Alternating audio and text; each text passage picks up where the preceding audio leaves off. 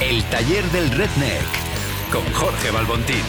Down here in this graveyard, all the beasts have prayed at her sway. El taller del Redneck con Jorge Balbontín. Voy entrando por- con cuidado al taller, pues no vaya a ser que me electrocute, porque ahora aquí todo hay, hay electricidad por todos lados. ¡Aló! ¿Qué?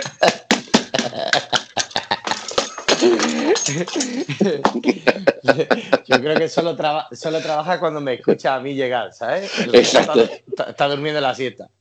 Exacto, pero esto me pasa también en los otros trabajos que tengo, ¿sabes? Ya, calla, calla que puede ser que te estén escuchando. Es verdad, es verdad, es verdad.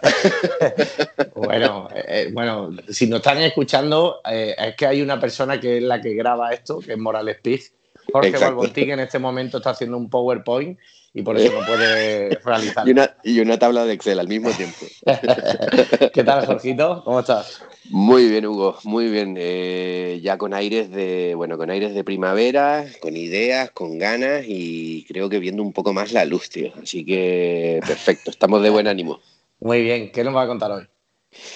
Pues mira, hoy quiero hacer una pequeña recapitulación de algo que a mí me parece... eh, me Uy, ¿me escuchas? Sí, perfecto. Ah, perdona, perdona. Eh, quiero hacer una pequeña recapitulación de algo también desde el punto de vista de nuestra vida del taller del Redneck, Sí. que es un poco como prepararse ante lo que nunca estás preparado y hacer las cosas pues saliendo bien parado, ¿no? Entonces eh, quiero hablar de un rol que ahora vuelve a coger una tremenda relevancia, que es el rol del Brand Ambassador. Vale. Por un lado, hay compañías que se han eh, cargado mucho Brand Ambassador porque creen Sí. que el rol está obsoleto. Yo creo que eso es un error. Yo lo que creo es que el rol del Brand Ambassador es un rol que tiene que evolucionar según van pasando cosas. Aquel rol del tío que simplemente iba con una tarjeta comprando chupitos de manera indiscriminada por todos lados, yo creo que eso es lo que está de alguna manera tal vez obsoleto. Pero sí lo que quisiera comentar o resumir hoy un poco son de qué manera yo, por lo menos en mis años más eh, severos de Brand Ambassador, solía trabajar, preparar las cosas y evitarme tener un problema y conseguir de que al final hubiesen resultados. Entonces te cuento. ¿vale? Bueno, yo voy, a, yo voy a coger papel y boli, ¿vale? A ver qué- qué tengo que ir y en qué tengo que mejorar. Mira, a mí me pasaba mucho que por venir del sector de la coctelería en particular, cuando me tocaba ir a algún mercado, particularmente en el extranjero, pues tío, la gente se confundía y al final decían, viene Jorge, hay que llevarlo solamente de coctelerías. Y encima te querían llevar a las mejores coctelerías, que me parece muy bien, pero tú no puedes ayudar donde las cosas ya están bien. Claro. tú tienes que ir- intentar ir a ayudar donde hayan problemas, donde no las puertas estén cerradas y tú tienes que funcionar como si fueras una llave. Entonces yo descubrí que al final la predisposición que había de algunos de los co- equipos comerciales o incluso de otros brand ambassador, pues bueno, solía confundir un poco el objetivo de lo que era la misión. Entonces yo hice un listado muy cortito que le llamaba do's and don'ts, o sea, lo que hay que hacer y lo que no hay que hacer, ¿sabes? Para Vale. que se prepararan un poco el tal. Entonces, dentro del do's o de las cosas que yo decía que había que hacer, le decía a este gran embajador local o a este equipo comercial, le decía, tío, prepárate una lista con preguntas que estén relativas no solamente a la marca con la que te voy a visitar, sino que al mundo de la hostelería y la coctelería en general, para que me pongas en aprietos y para que podamos abrir una conversación.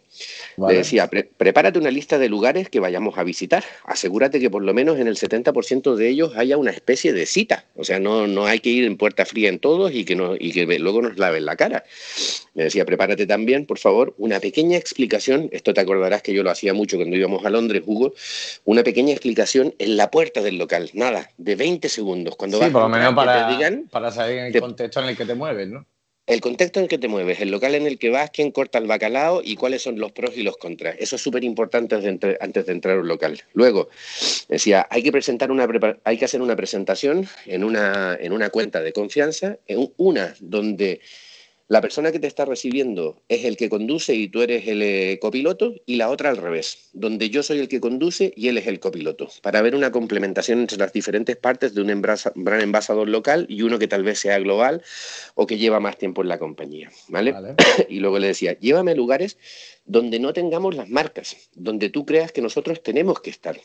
Por último, lo último que siempre les pedía, les decía, tío, enséñame un poco de tu ciudad. No solamente lo obvio de ir a, los locales de las coctelerías y todo esto, sino que además quiero que me enseñes un poco de tu mercado, de cómo la gente se mueve, de qué frutas están de temporada, ¿sabes? Entender un poco la cultura me ayudaba a mí a entender un poco los momentos de consumo. Entonces, esto era lo que yo les decía a nivel de lo que me gustaría, ¿no? O lo que yo consideraba importante. Y luego le decía, más importante que esto, lo que no quería lo que no quería que perdiésemos vale. el tiempo. Voy. Decía, primero, no me lleves solamente a los lugares de cocktail place, ¿sabes? O sea, de cóctel, eh, donde están los silly, los, los, los, los mixolo, eh, mixologists, ¿sabes? Que, sí. que, que, van un poco de subidón. Decía, el negocio está en todos lados, en las terrazas, en los hoteles, en los restaurantes y también en los clubes. Hay mucha gente que, por ejemplo, los comerciales me decían, no, no, es que aquí no hay locales donde se vendan productos de alta gama.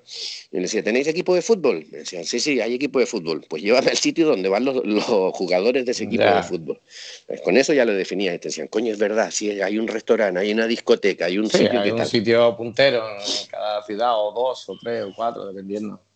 Exactamente. Entonces yo lo que les decía, no pienses solamente del on-trade, o sea, de los locales nocturnos, ¿sabes? O de la restauración directa.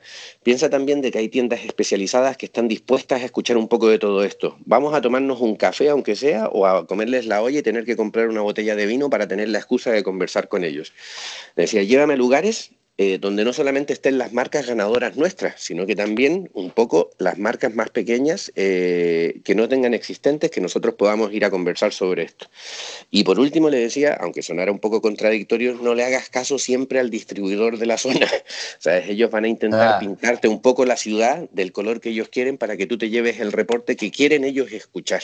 ¿Sabes? Al final hay que navegar un poquito contracorriente en este tipo de cosas. Entonces, bueno, con esta mini guía, Hugo, lo que te quiero contar que era, esa es la primera parte de lo que te quería contar y ahora te voy a contar un, nada, eh, dos detallitos que yo también en mi lista personal. Yo lo que conseguía era que el brand envasador local, pues imagínate, de Manchester, de Lima, de México City, ¿sabes? O de donde sea, o de Kuala Lumpur, al final se preparase para una sesión de uno, dos o tres días donde realmente le sacábamos partidos y él se quedaba con la sensación de que le habíamos desafiado intelectualmente, le habíamos puesto a prueba, pero no para medirle a él, sino que para medir su capacidad de crecimiento. Y ellos se quedaban mucho más encantados con una forma de trabajo así que simplemente la de llévame una coctelería, ok, llévame otra coctelería, ok, todo muy bonito y todo dentro de los 50 best, que al final ya sabes que un poco se repite también las cosas, ¿no? Entonces yo le decía, al final del día es cuando tú tienes que ir a llevarme a estos sitios y que nos disfrutemos una buena copa en el lugar imposible donde todas las marcas quieren estar o lo que coño sea. ¿Sabes? Eso es el premio de haber trabajado todo el resto del día. Entonces, bueno. Qué bueno. A partir de eso, hay una segunda parte que lo quería comentar también, que es un poco cómo voy preparado, preparado muy entre comillas, ¿eh? con doble comillas, porque ya sabes que yo prepararme pues, me cuesta un poco.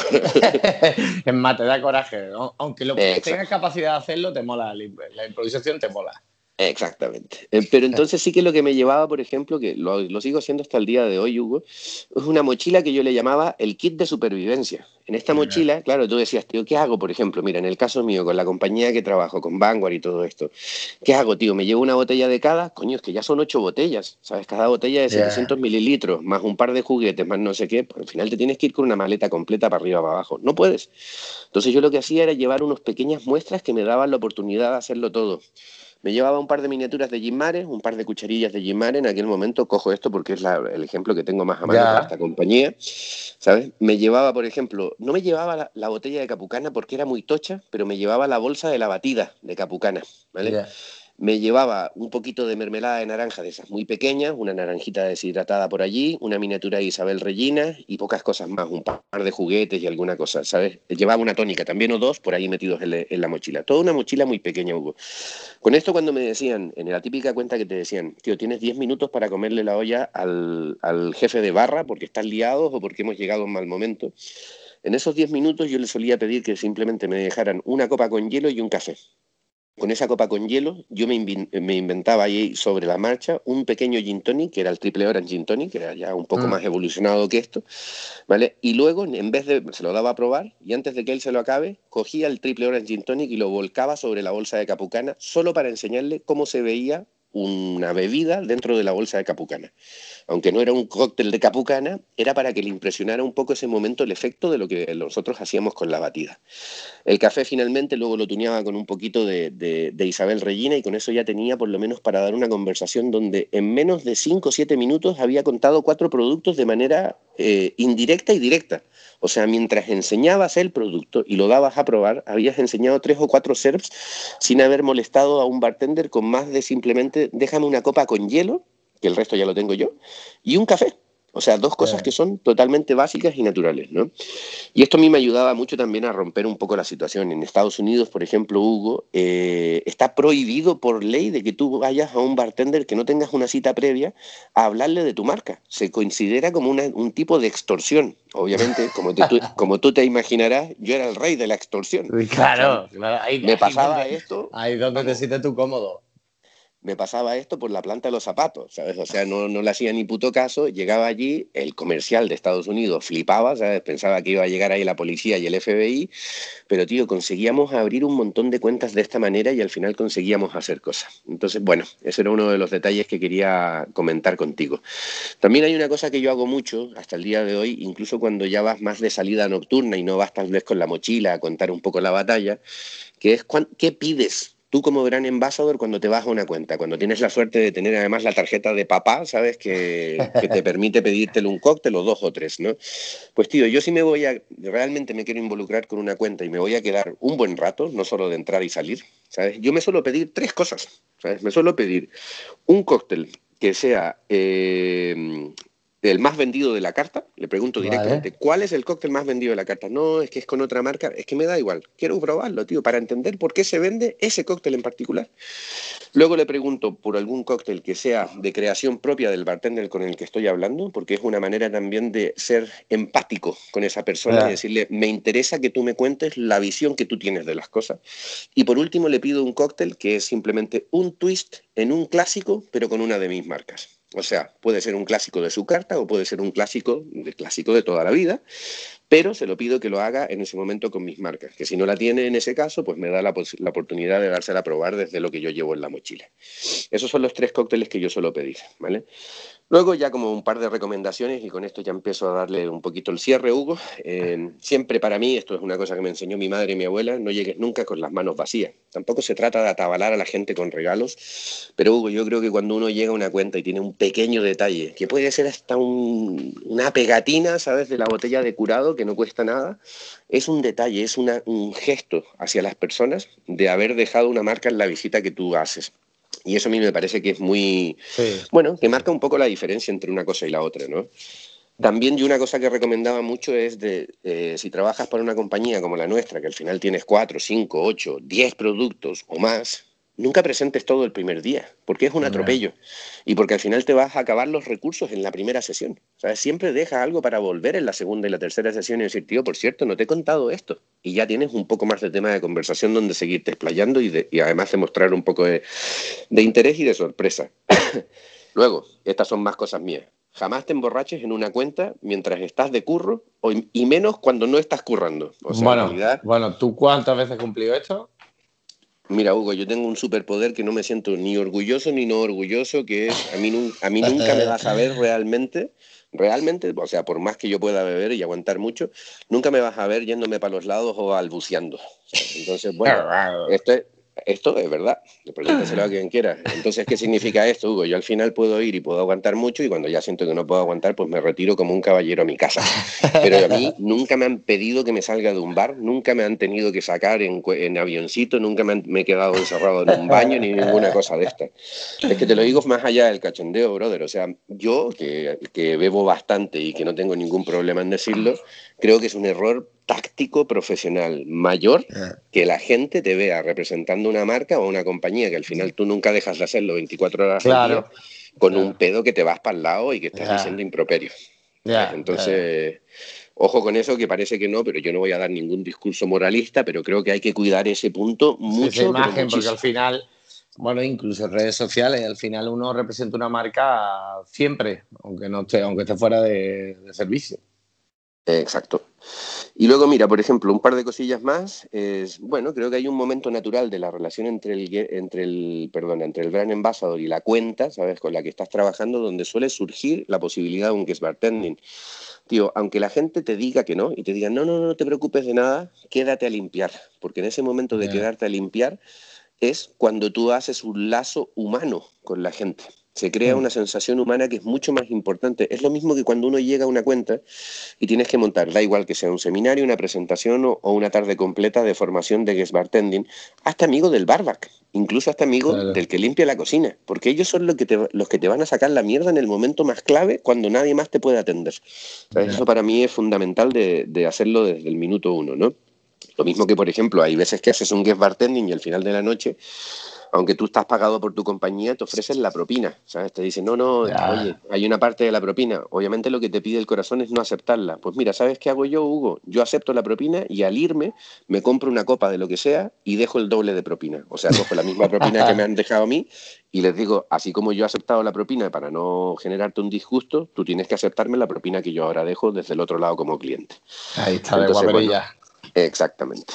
Y por último, no, esto creo que lo he dicho en alguna otra, en alguna otra ocasión, pero creo que siempre es muy importante, Hugo. No le tire los trastos a la hostess el primer día hasta no saber de que no es la, la novia del bar manager o del dueño. ¿Sabes? Porque uno nunca sabe y estas cosas al final te pueden morder de vuelta. La última de la última, y con esto ya cierro, Hugo, siempre, siempre habla bien de las otras marcas. Eso demuestra lo caballero que eres. Porque uno puede ser redneck y puede tener el culo pelado y la gente se puede rajar de muchas cosas. Pero, tío, hay que ser un poco caballero en este mundo en el que nos movemos y hablar bien de las otras marcas que se lo merecen siempre. We are friend not brand. Exactamente. Así un que ya abrazo, está. Un abrazo, amigo. Vale, Ahí me, ha- Hugo. me ha apuntado algunas cosas, ¿eh? No, no soy tan bueno como, no soy tan bueno como yo creía, ¿eh?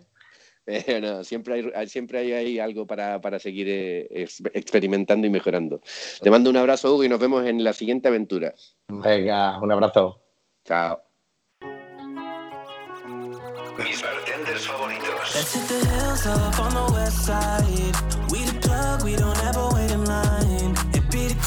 Mis bartenders favoritos. Con Adal Márquez. Con Adal Márquez. Y entramos en la sección Mis bartender favoritos con el tenor Adal Márquez. Muy tal? buena. Muy buena. ¿Qué tal? ¿Cómo estás, queridísimo? ¡Pinchero! Has visto mi super voz, ¿no? Como ¿Qué pasa? ¿De quién viene a hablarnos hoy? Bueno, hoy, hoy te voy a ir dando pistitas, te las voy a ir dando de más difíciles a más fáciles, porque hoy hablamos de un gran maestro coctelero. Aparte de Vale. un gran amigo, creo que tuyo también, y Sí. mío también. eh, es un gran maestro. Es, Es que nosotros, sobre- bueno, ya no te voy a decir quién es porque no tengo ni idea, porque nosotros tenemos muchos amigos. Exacto. Pero, pero, pero tan completos como este tenemos pocos. Ya verás, ya Vale. verás. Te- Como este tenemos muy pocos porque, bueno, es un experto en coctelería moderna. ¿Vale? Eh, bueno, es el hombre con más pasión que he conocido nunca por la, por la industria, con una sonrisa tremenda, una humildad que le caracteriza además porque no es nada mediático y sin embargo está en todos sitios, siempre, absolutamente en todos sitios. Te voy a ir dic- diciendo un par de pistas a ver si eres capaz de, saber quién es. Es eh, referente nacional en formación de coctelería. Da muchísimas, muchísimas formaciones. Exponente en las mejores ferias gastronómicas y de coctelería internacional. Nos lo encontramos en todas, en FIBAR, en Alimentaria, siempre está por hablar de las españolas, también en Berlín, en todos sitios. Y ¿Qué técnica maneja? bueno, él le gusta mucho eh, todo lo que, lo que es la, la- bueno, mix- no, a mí no me gusta llamarlo mixología, ¿no? Pero sí, el- la coctelería molecular, sobre Vale, todo. Entonces yo, a mi cabeza se vienen tres o cuatro nombres. Uno sería Pachi Troitiño, otro sería Javier Caballero, otro sería el hijo de Pachi Troitiño, que es eh, La Fuente. Ah, acertado. El hijo Ay, de Pachi bueno. Troitiño, sí, sí. Vale, el hijo. El hijo de Pachi Troitiño, el gran alumno de Pachi, el heredero de Pachi, sí, señor. Vale. Eh, es nuestro super Oscar, la fuente de Blas Soriano y afincado en Tenerife. Eh, Vale. afincado en mi tierra. Sí, sí. Además, ahí es, es profesor en Ecansa, en la, en la Escuela Superior de Hostelería. de hostelería. Sí, Sí. señor. Además, él fue semifinalista europeo de diseño de vajilla de hostelería. ¿Sabías Ah, eso? eso no lo sabía. Ah, no. ya son- ya pa- para saber estas cosas que tienes que escuchar el sonido del shake. Eso ya son Sí, datos, es un dato al que no tiene acceso todo el mundo. Correcto, si no escucháis el sonido del shake, no tenéis acceso a estos super datos de Oscar. Eh, yo, bueno, Oscar es, es, eh, técnico en Mixology in- eh, Innovation, es Global Brand Ambassador de Sock Chef, de la empresa Vale, que tienen sí, todas sí, la- sí. todo el mundo. Sí, de, de deshidratado pelo De de, abuelo de 300 años. De Vale, lo que quieras, sí, que, eh, sal de, del de, Del, cuando, de- del Himalaya, pero, pero, pero de la rara. exacto, la que recogen los enanos vampiros a la luz de la luna, Vale, es de esa. Vale, Y además es brand ambassador de Coca-Cola. Lo tenemos siempre con. Coca-Cola para arriba y para abajo, como un, como un loco. Pues además es eh, amigo de todos los chefs. O sea, él vas con él por la feria y va saludando a todos los chefs estrella Michelin, es muy, muy, Sí, muy pero- buena persona. Sí, básicamente para la costelería molecular lo que se necesita es el manejo de, bueno, de las técnicas, ¿no? Y las técnicas Correcto. principalmente casi todas vienen o de laboratorio o de la cocina. Sí, además él, él es, él es muy buena persona, es muy divertido, es, es tremendo, es muy... Bueno, yo recuerdo que flipé con él eh, cuando me alucinó completamente. Yo lo utilizo a él desde ese día en Alimentaria. Eh, Una vez lo vi ahí y estábamos trabajando juntos y bueno, fue, fue tremendo, un espectáculo. Había cientos de personas mirando las locuras que hacía y nos reímos muchísimo trabajando juntos.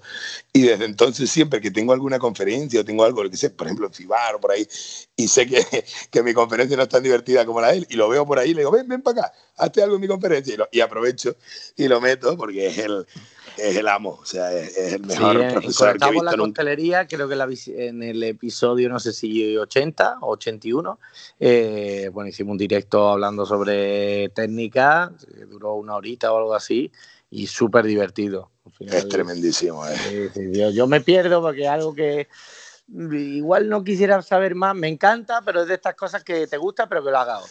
Sí, yo, es- a mí me pasa exactamente lo mismo con, con Oscar. Me intenta explicar las cosas. A lo mejor cuando estamos juntos trabajando, vamos a dar una conferencia juntos, me quiere explicar cosas de él, de su, de su trabajo. Y le digo, Oscar, no me lo expliques. Le digo, sí, no me voy a enterar. Le digo, "Ni te molestes. yo no soy esto, no. Estás loco, o sea. No, hombre, tú, tú que estás en otra cosa. Tú todavía te- estás con tu, con tu traje de- del siglo XVII. Claro, no sí, puedes sí. poner ahora. Yo hago, yo hago las cartas de coctelería en papiro todavía, imagínate. Y él viene con, con locuras así tremendas. Bueno, es muy divertido. Hace unas locuras increíbles porque es, pero además te las hace en un segundo que, que hace que parezca sencillo. Y, y además es un cachondo mental. Pero bueno, yo no debería decirlo porque al final voy a quedar en todos los capítulos, cuento algo de alguna borrachera y parezco un Venga, borracho. necesitamos, necesitamos pero- un, poquito de, un poquito de crema. De, Pero, pero me, me- me acuerdo de que nos cogimos una tremenda en Tenerife y bueno, no me he reído tanto en toda mi vida. o sea. Sí, no, solo de Era- barraquito, ¿no? Era así, sí, de Barraquito, sí, bueno, fuimos a un, a un club ahí a beber que nos invitó, no, ay, ¿cómo se acuerda? Un amigo de él que no me acuerdo, que estábamos bebiendo con, en la piscina, imagínate, en plan como si fuera Brasil ahí. Bueno, bueno, fue divertidísimo, acabamos en una discoteca, en una beat que le dieron, porque además lo conoce todo el mundo. O sea, ya, normal. eh, Normal, si estás enseñando a todos los hosteleros. ¿Vale? ¿Cómo podemos localizarlo? Bueno, en redes, en Facebook. Bueno, ahí lo tenemos en todas las redes también, como a todos los, como a todos los de los que hablamos, lo tenemos en Instagram como Oscar La Fuente de Blas, lo tenemos en, en Facebook como Oscar La Fuente Igual. de Blas, Sí, claro, lo tenemos sí. en LinkedIn. Sí, claro, es que el nombre, además, Oscar tiene uno de los nombres más chulos del mundo. Sí, O sea, ¿no? Oscar La Sí, porque tú de Blas. escuchas a Dalmar que dice, va, ¿Qué? regular. Bueno, a ver, Ah, Hugo Díez Boscovi. pues, Eh, bueno, el tuyo pero, está guay tío, también, ¿eh? El Boscovi. Ah, vale, vale, mira, mira. El tuyo está guay también, el tuyo tiene mucha personalidad. Bueno, los pero- míos son artísticos. ¿no? Sí, sí, pero... el- me llamo el López Pérez. Exacto, pero es- exacto. Díaz Hernández. Eh, pero Oscar, la fuente de Blas tiene mucha potencia. eh, tiene- yo siempre, él siempre me dice, ¿cómo te gusta mi nombre, perro? Porque cuando me llama, siempre le digo, señor, la fuente de Blas, y se me da de risa. Sí. Tiene, tiene unos apellidos que hay que decirlo. Ya, sí. Bueno, Adal, ha sido un auténtico placer y, y no te pierdas y nos vemos prontito No. por Barcelona. Siempre os espero, ya sabéis dónde, en la catedral. Un beso gigante, hermano. Un abrazo, Adal, gracias. Chao, no, chao, chao. El Cierra Bares con Félix Jiménez. Félix Jiménez. Esta mina me domina. Es más fuerte y poderosa que cualquier medicina. Vamos, baby, adivina. El Cierra Menos mal que cada vez podemos cerrar los bares un poquito más tarde y siempre lo quiero cerrar en compañía de Feli. Feli, ¿cómo estás? Bueno, bueno, bueno lo que te traigo este, esta noche, Hugo. ¿Qué es lo que nos trae entre manos? Miedo me da. Bien, bien podría llamarse el programa hoy, en vez del Sierra Bares, la nave del misterio, ¿sabes? vale, ¿y qué tenemos? ¿Qué está pasando ahí? Nos vamos hasta Valladolid, ¿Sí? La ciudad donde en noviembre siempre me refrío, y nos vamos hasta la calle Esgueva, y aquí puedes conocer a uno de los locales más míticos del panorama nacional, como es el Niño Perdido. Vale, vale. De nuestro buen amigo Juan Val. El Ricky Perdido. El Ricky Perdido, totalmente.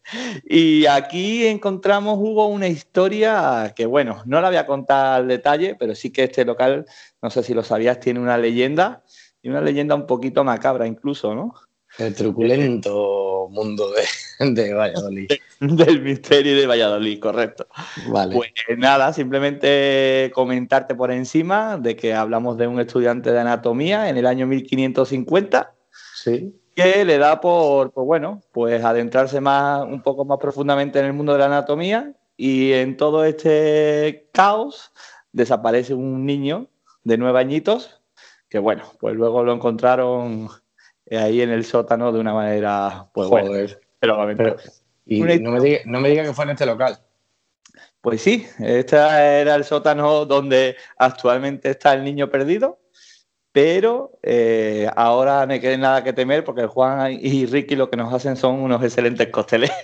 Ah, vale, vale, vale. las, noches. Vale, ¿y, es completamente real esta historia o no se sabe realmente si es una leyenda o...? más leyenda. Eh, sí que es verdad que, bueno, eh, eh, historiadores de Valladolid, pues sí que la cuentan como tal, e incluso que hay un sillón que está en el Museo de Valladolid, que también estuvo en esa, en esa localización. Pero bueno, curioso, una historia que queda, pues bueno, dentro de lo que es la, idiosincrasia de Valladolid. Y, y, pasa algo en el local, o sea, se mueve algo, se apagan las luces. es que hay algunos clientes que, notan algo, notan alguna presencia, notan como que si le tocaran, y es muy curioso. Yo, yo cuando noto que me tocan es cuando estamos en Fibar y pedimos en la barra y está lleno. y sí, sí lo, que, quisieran los clientes es que los tocaran, eso sería otra cosa. vale, ¿qué, tenemos? O sea, detrás de este proyecto, ¿quién está? Sé que está Juan está Ricky, ¿no? Sí, correcto. Y Bea también, que lleva la parte de, marketing y todo el tema de redes sociales.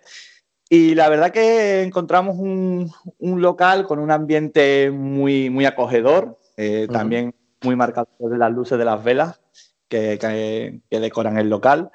Y luego esa imponente barra con, una trasera con destilados pues de todo tipo, ¿no? Y aparte ya sabes también que a Juan el mundo Jerez, el mundo Brandy también lo controla muy bien y podemos encontrar cositas muy, muy, muy interesantes de este tipo de destilados. en cuanto a la carta de costelería, pues bueno, están actualmente con una carta que se llama Face, en las cuales pues encontramos eh, costelería de autor muy creativa y yo, por ejemplo, de esta carta, pues no he podido resistir al margarita de jalapeño, con tequila blanco, con un licuado de jalapeño, agave y zumo de lima ahumado. La verdad hay que, hay, que ver que la manera del bartender de meter siempre esa maceración de jalapeño con tequila, ¿eh? Como eh, hay que hacerlo. Perfecta, yo creo. sí, sí. sí. Bueno, están trabajando por el décimo aniversario, que están cumpliendo ahora en su nueva carta de costelería y van a incluir lo que para ellos es un cóctel insignia que se llama Tramontana. Y este cóctel ya estuvo en sus cartas anteriormente y lo vuelven a repetir en esta carta por ser un cóctel talismán, ya que este cóctel pues tanto eh, apareció en un libro sobre la ginebra en el mundo de la gastronomía en el siglo XXI, como también eh, fue un cóctel premiado en la ciudad de Valladolid. ¿Qué ingredientes tiene? ¿Te lo sabes? Pues mira, sí, gin apricot brandy, limón, azúcar y albahaca. Y luego va decorado con un aire de ostra y cava y flor de romero. La verdad que es un cóctel muy interesante y que, como bien dice Juan, un cóctel talismán que, vuelven a repetir por, porque saben que no falla. Vale, eh, bueno, dos cositas, yo creo que interesantes. Una, yo recuerdo una carta que hicieron sobre el circo, que, fue brutal, eh, la gente del niño perdido. Y luego, bueno, recuerda que hace un par de años creo que fue eh, las inundaciones que hubo en el Niño Perdido, que claro, al ser en una parte baja, ojo, la que se lió, ¿no? Sí, la verdad que fue un momento delicado en que todo el sector estuvo pues bastante expectante a ver qué ocurría con, todo eso, pero bueno, gracias a Dios eh, se solucionó y bueno, eh, un local que, es considerado un poco la meca ¿no? del bartender cuando, cuando llega noviembre, aparece FIBAR y es un punto de encuentro para tanta gente de la industria. Para mí un sitio que suele ser un referente y que, donde todos nos sentimos un poquito en casa, ¿no? Sí, bueno, Juan y Bea, el equipo lo, lo hacen genial y además lo, lo, que se genera en noviembre en FIBAR es espectacular. Así que deseando deseando cogerte de la mano y no allí, tirarnos tres días sin beber. Ah, no, bueno, sin beber no. Eh, tirarnos tres días allí y disfrutar de todo lo que pasa en FIBAR. Aprovecho para contarte, durante esta pandemia de 2020, pues ya sabes, todos los locales se han reinventado un poco. Y el delivery de la propuesta del niño perdido, que se llama Guateque, la verdad que me parece digno de mencionar porque es muy curioso. No son cócteles ni son refrescos, ni son, pues bueno, eh, lo definen como sabores, ¿vale? Pues un sabor tropical, un sabor italiano, un sabor mexicano y un sabor español. Estos eh, cuatro productos llevan un código QR donde lleva una sesión musical, por eso ahí lo del tema del guateque, y luego también un vídeo explicativo de cómo mezclar esos, esos sabores pues con distintos destilados y un poco la manera de prepararte en tu casa un trago muy ad hoc, ¿no? La verdad que me parece una propuesta muy divertida y, bastante chula y original. Bueno, pues lo vamos a dejar aquí feliz. Encantado de recibirte y cada vez más tardecito. Como siempre, es un placer, Hugo. Un abrazo para todos y nada, a disfrutar de los bares, que es donde mejor se está. Nos vemos pronto, chicos. Un abrazo. El sonido del shake. Con Hugo Díez Boscovich. Podcast realizado en coctelera, llenado de conocimiento, información y diversión.